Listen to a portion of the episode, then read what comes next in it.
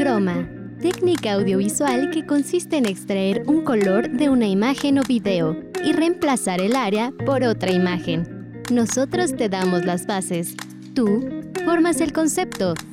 Bienvenidos a Croma. Hola, ¿qué tal a todos? Primero que nada quiero darles la más cordial bienvenida a un nuevo programa de Croma. Yo soy Mauricio Ibarra y el día de hoy me encuentro muy pero muy pero muy contento, emocionado, fúrico, todo lo que quieran porque tenemos muchísimas noticias importantes dentro del mundo del espectáculo, del cine, del mundo de la música, de las tendencias de la moda y de todo, todo, pero de todo tipo. Y les doy un adelanto de lo que se viene en este gran programa. En Para Maratonear tenemos las películas de Toy Story. En Trendy tenemos las tendencias para el verano 2023. Tenemos una increíble sección con el profe Remy acerca de varias recomendaciones, las cuales vamos a estar escuchando más adelante. Y en Take Me Back tenemos las mejores colaboraciones musicales de la historia de la música. Un programa repleto de todo tipo de contenido para entretenernos, escuchar y sobre todo informarnos de lo que está pasando actualmente. Pero antes de pasar con todo este show del programa y de la buena musiquita que se viene, ¿qué les parece si mejor hablamos un poquito acerca de los ganadores del pasado Festival Internacional de Cortometraje de la Universidad Vasco de Quiroga? Para los compitas, pues el FICUBAC el de este año, el 2023. Y vamos a hablar un poco acerca de los ganadores de las categorías que a continuación pues voy a mencionar. En la categoría de ficción el premio se lo llevó el cortometraje Malcriada. En la categoría de documental se lo llevó el cortometraje titulado Sin Miedo. En la categoría de animación se lo llevó el cortometraje titulado Thousand Dance. En la categoría de experimental se lo llevó el cortometraje titulado Juan. Y en la categoría de conciencia, UBAC se lo llevó un aula específica. ¿Qué les pareció la lista de ganadores de los cortometrajes más reconocidos en este festival?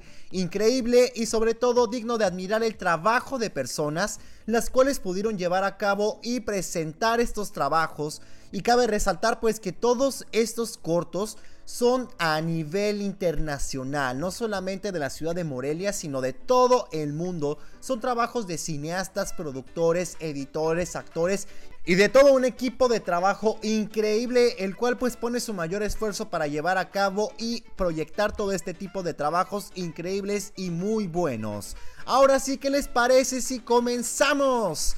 Con nuestra sección para maratonear con Karen Sáchez, la cual nos hablará un poco acerca de las películas de Toy Story. No te despegues que estás escuchando Croma. Para maratonear. Toy Story. Datos curiosos de la cinta que nos robó el corazón. El 22 de noviembre de 1995, el mundo vio la primera cinta que usó imágenes generadas por computadora marcando así un parteaguas de lo que serían las cintas venideras en el mundo de animación con una emblemática película infantil, Toy Story. Este largometraje animado sentó las bases para que el estudio Pixar se convirtiera en un referente con amplias ganancias y nominaciones a los premios Oscar.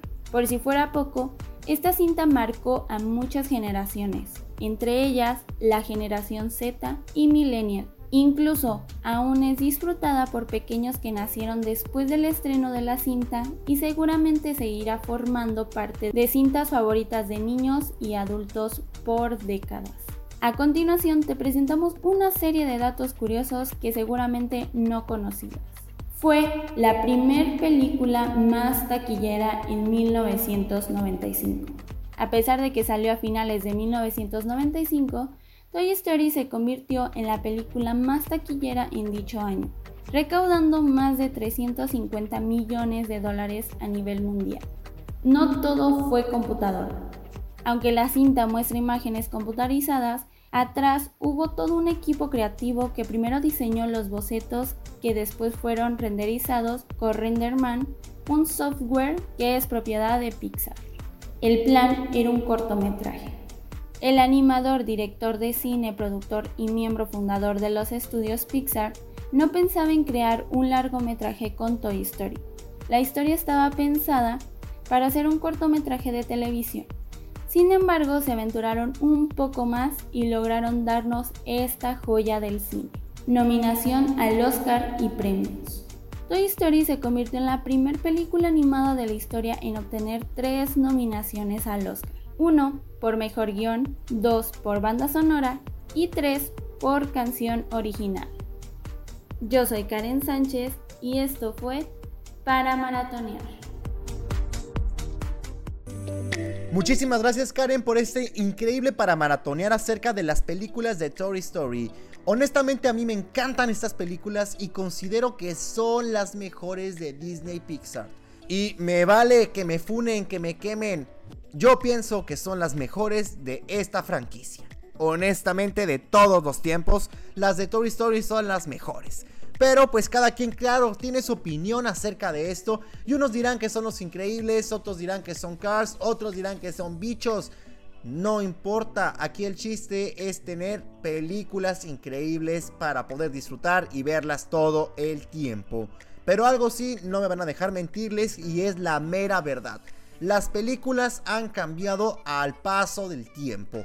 La música, las historias, las tramas, la ambientación, la sonorización, pero sobre todo las animaciones han ido evolucionando de una manera increíble. Y claro que con el paso de los años, pues los procesos de animación han ido cambiando, evolucionando, se han simplificado y sobre todo les han dado ese realismo, el cual pues anteriormente no se había visto. Claro, pues las diferentes tecnologías, ya saben, todo cambia de la noche a la mañana y cada vez es más simple, más realista y sobre todo pues creo que es digno de apreciar el trabajo que se ha hecho, que se ha evolucionado y sobre todo dedicado a que la animación pues cada vez sea algo más apreciado, ¿no? O sea, yo pienso que anteriormente como que como de que más fantasiosas y sobre todo menos realistas, pero creo que esto ha ido cambiando y las animaciones pues han tenido como que completamente un boom en el sentido de todo, de que son más reales cada vez, cada vez son más realistas, la forma en la cual los personajes se mueven, este, articulan y sobre todo pues van cambiando a lo largo de la película. Esto es algo creo que eh, hay que resaltar y sobre todo admirar. Y en Toy Story pues se ve esta apreciación y este cambio desde la primera película. En la segunda ya se ve un cambio sobre todo en el sentido de los, de, de los personajes. En la tercera se ve increíblemente moderno y así sucesivamente pues va cambiando y sobre todo pues se ve un trabajo muy diferente y que se ve más moderno, claro, y que con el paso de los años vamos a decir, ay, qué feo se ve esto, qué feo se ve aquello, pero pues así es esto, todo va cambiando, evolucionando y se va actualizando a las épocas actuales. ¿Qué les parece si pasamos de tema y vamos con Trendy, con Fer Santa Cruz? la cual nos va a hablar un poco acerca de las tendencias de moda para este verano del 2023. Trendy, trendy.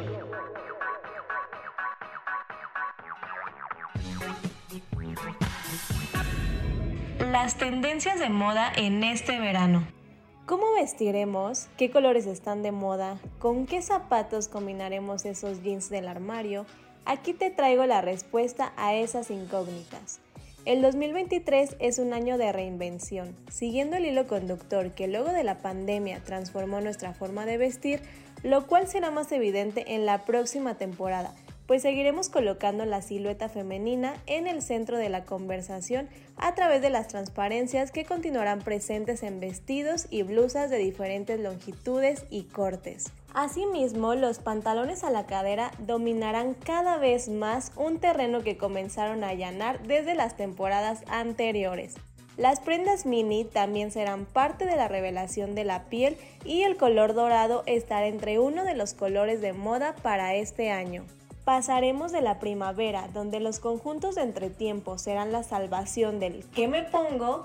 al verano en el que las sandalias y los vestidos cortos serán los consentidos. También la lencería a la vista, los trajes de sastre, las faldas y vestidos de flecos y los leggings en animal print conquistarán este verano. Yo soy Fernanda Santa Cruz y esto fue Trendy. Muchísimas gracias Fer por este increíble trendy acerca de las tendencias de moda para este verano 2023. El calorcito sí que está azotando. Esperemos que pues ya empiece una lloviznita, no porque de verdad está fuertísimo. Ahora sí, pues vamos con una pequeña pausa. No te despegues que estás escuchando Croma. No te desconectes, en un momento seguiremos con más, aquí en Croma. Continuamos. Recuerda que estás escuchando Croma. Y ya estamos de regreso aquí en Croma. Oigan, pues solamente para recordarles que todos nuestros episodios se encuentran disponibles en plataformas de audio de streaming como Spotify, Apple Music y todas las demás. Y ahora sí, pues ¿qué les parece si hablamos un poquito acerca del tema de las series de televisión y en específico de los reality shows?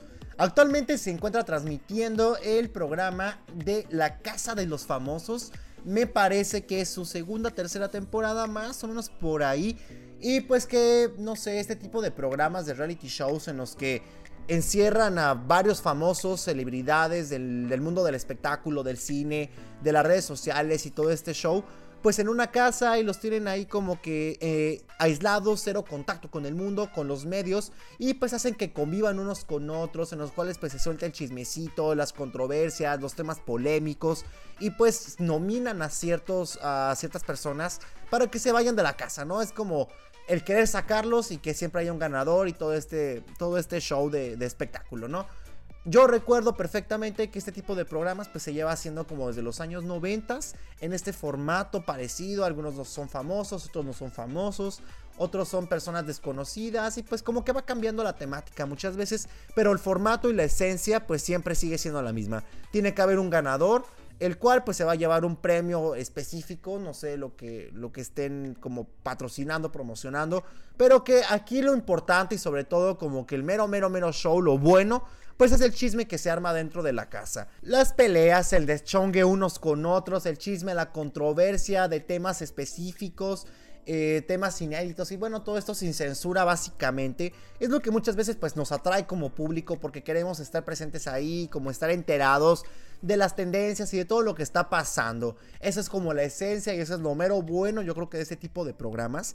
Y la verdad pues están entretenidos, ¿no? El verlos y sobre todo pues recordar que pues hace varios años, muchos años, pues ese tipo de formatos y ese tipo de series, pues tuvieron su gran boom. Actualmente, pues yo creo que ya no tanto, pero aún así, pues es como que interesante el estarlos viendo, otro tipo de contenido diferente.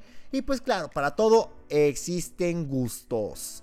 Ahora, pues, ¿qué creen? Pues vamos a pasar con una increíble canción. Ya empezamos con la musiquita aquí, pues algo como de que eh, para empezar a entrar en calor y después de lo que vamos a seguir hablando a lo largo del programa con las colaboraciones musicales.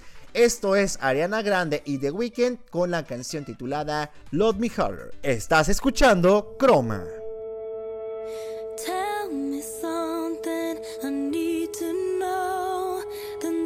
My never let it go.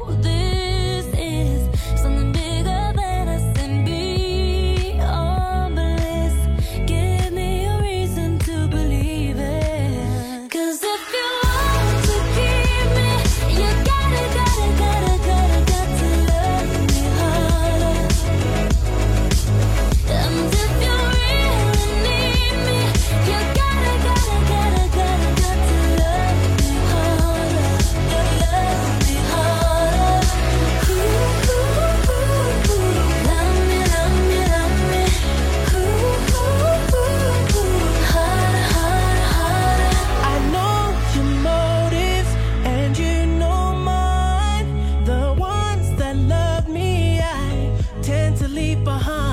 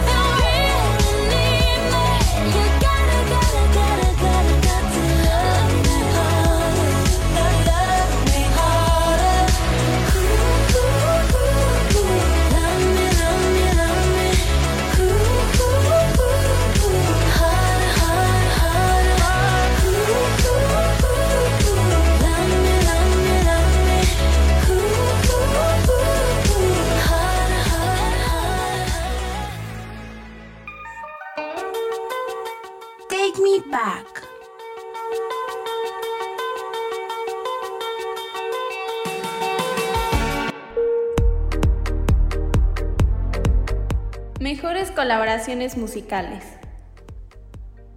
Estas son las colaboraciones musicales que tomaron al mundo por sorpresa. Fusiones de géneros, idiomas y personalidades en una complicación de las mezclas artísticas más inesperadas de la industria. Número 1. Medellín, de Madonna y Maluma. La reina del pop y el titán del reggaeton juntaron sus fuerzas para entregar Medellín, un tema que les ganó más críticas que éxito, pero que hasta hoy queda marcado como una de las mezclas musicales más imprevisibles. Madonna es reconocida por reinventarse constantemente a través de su larga carrera y en 2019 quiso sumergirse en las aguas de la música urbana. Sin embargo, el tema junto con el video musical fueron tachados de escandalosos y machistas. Número 2. Me, Myself de Dana Paola y Mika. Dana Paola y Mika conectaron musicalmente a través de su balada Me Myself que lanzaron a mediados de 2020. El éxito bilingüe tomó a muchos por sorpresa, después de que se compartieron varias fotos a través de redes sociales de ambos artistas, pero no se confirmó la colaboración hasta que lanzaron el tema. Número 3. Odio, de Romeo Santos y Drake. En 2014, Drake y Romeo Santos fusionaron sus estilos creativos para lanzar una balada bilingüe y multicultural que además respeta y mantiene la esencia de ambos cantantes, además de que nadie esperaba escuchar a Drake cantar en español. Yo soy Karen Sánchez y esto fue Take Me Back. No te desconectes, en un momento seguiremos con más, aquí en Croma. Continuamos. Recuerda que estás escuchando Croma. Yo soy el profe Remy y te recomiendo leer Los Corruptores de Jorge Cepeda Patterson. El primero de una serie de tres libros imperdibles, un thriller audaz, entretenido, desenfrenado, adictivo, bueno, ya basta de adjetivos, el punto es que está chido.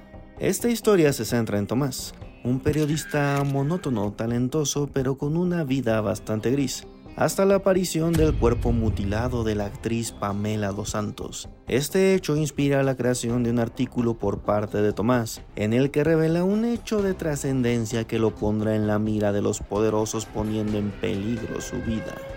Sin embargo, eso es solo una parte de la historia, pues algo que te atrapa de inmediato es el contexto de los azules, un grupo de amigos integrados por Tomás, Amelia, Jaime y Mario, quienes desde la escuela formaron un lazo de lealtad y ahora todos se verán involucrados en salvaguardar a Tomás mientras deshilan el misterio del asesinato de la actriz, en el que podría estar involucrado Salazar, el político más poderoso.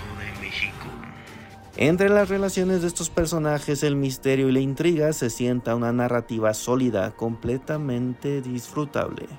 Del género del thriller te recomiendo leer esta novela.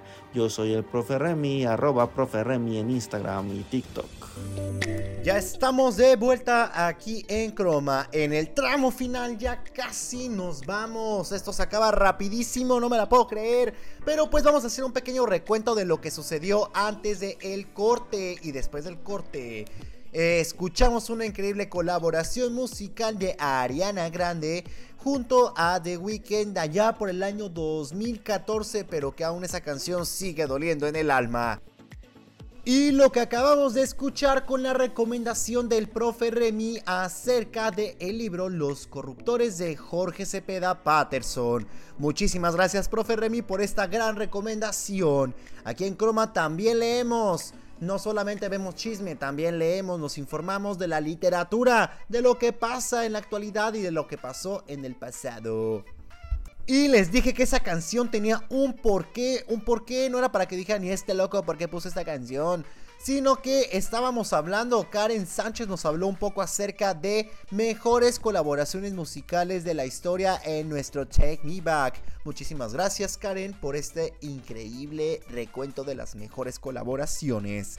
El mundo de la música siempre va a estar presente en la vida de todos y es inevitable que no reconozcamos más de alguna colaboración musical de las cuales pues nos habló Karen. Es increíble el cómo una canción puede llegar a trascender de tal manera que pues sea completamente parte de la historia de la humanidad y de la cultura popular. Los artistas que se juntan y crean colaboraciones increíbles son leyendas y estas quedan tatuadas y escritas en la historia de toda la humanidad y para toda la eternidad. Yo tengo que decir que hay colaboraciones que son increíbles, las cuales muchas veces sin siquiera pensarlo, estas colaboraciones, duetos musicales, llegan a ser tal vez el mayor éxito en la carrera de algún artista. Otras ocasiones pues pasan sin pena ni gloria y algunas otras veces pues son todo un desastre. Tristemente hemos llegado al final de un programa más de Croma. A nombre de todo el equipo de producción, Fer Santa Cruz, Karen Sánchez, Martín García y su servidor Mauricio Ibarra, les agradecemos que nos hayan escuchado en una emisión más de este bonito programa. Sin nada más que decir, los dejo con esta gran colaboración de la realeza del pop allá por el año 2002-2003. Esto es Britney Spears y Madonna con la canción Me Against the Music. Muchísimas gracias y nos escuchamos en un siguiente programa de Croma. Hasta la próxima. people in the crowd. Grab a partner, take it down. It's me against the music. Uh-huh. It's just me and me. Yeah, come on. Hoop.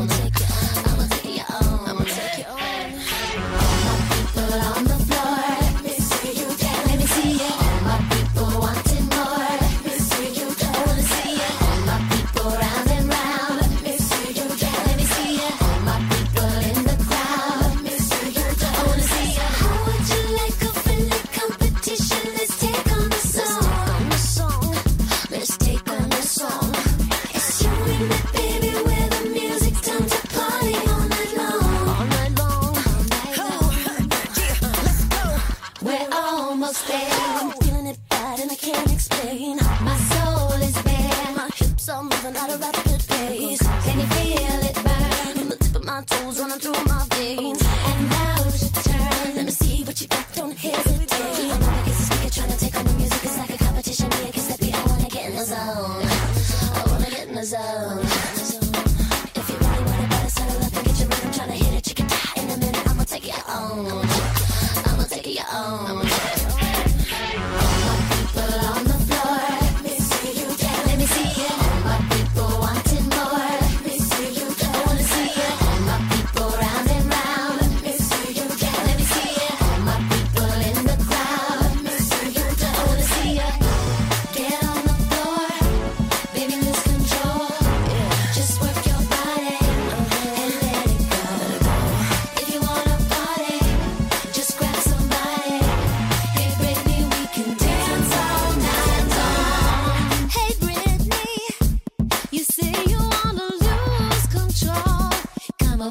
got something to show ya. Sexy lady, I'd rather see you bare your soul. If you think you're so hot, better show me what you got. All my people